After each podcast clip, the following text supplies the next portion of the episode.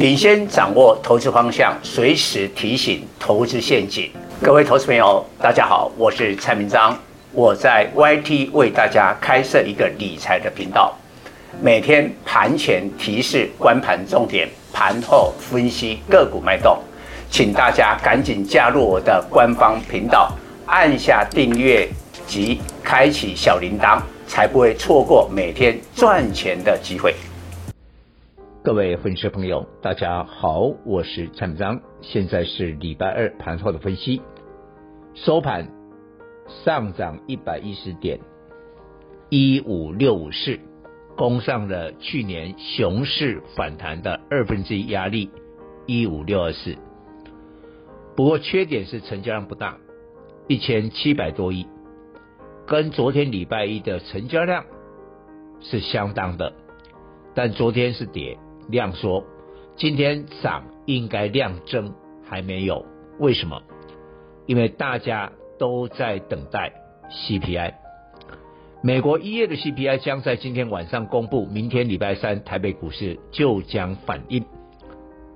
CPI 有两种可能，第一个优于预期，那不用讲，股市就涨。但是或许这几天美国股市已提前反应，即便有利多。你要再涨很多，我觉得不太容易。那第二种可能就是 CPI 下降的幅度不如预期，表示通膨还是非常的严重。这时候对股市就利空。不过我比较认为，即便 CPI 有变数、有利空，台北股市跌下来是买点。但差别在哪个地方？也许下一波涨的股票会跟现在的股票就不一样了。在今天 CPI 公告的前夕，台股的资金转向了双低，而不像过去几乎都集中在半导体。我认为是这样，金元双雄。联电、台积电在外资的强力回补之下，今年以来，这等于一个多月而已啊，股价已经啊大涨了超过两成。我觉得要再追下去的话呢，他要拿出真刀实枪的业绩。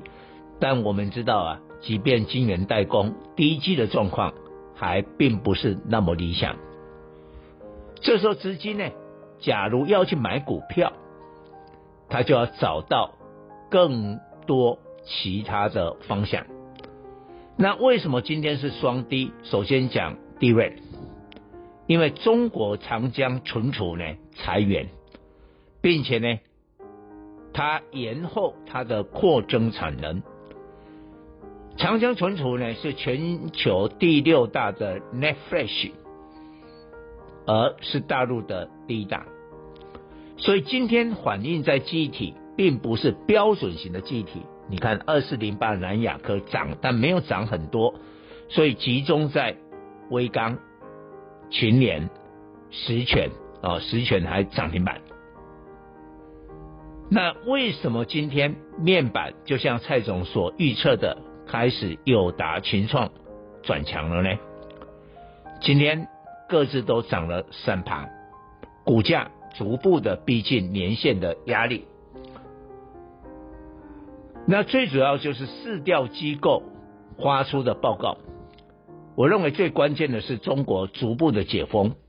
中国是全球最大电视的销售市场，那大家开始会去买一些采购电视的。那在这样的情况之下，全球电视的品牌商。他们下单去采购液晶电视的面板数量开始增加，市场估计呢，中国的解封后的消费需求将会在第二季爆发出来，所以液晶电视面板的报价将会开始在第二季上涨，甚至一整年度二零二三年全球电视品牌。针对液晶电视的采购数量将会年增，就居然会比二零二二年成长。但是友达跟群创躺在地板，为什么？刚才比如我们讲双低啊，不管是在 DRAM 的群联、微刚、面板的友达、群创，我以这四档来讲，今年以来的股价涨幅只有十几趴，但今年双雄已经涨了二十趴，所以资金转向这个地方。以上报告。本公司与所推荐分析之个别有价证券无不当之财务利益关系。本节目资料仅供参考，投资人应独立判断、审慎评估并自负投资风险。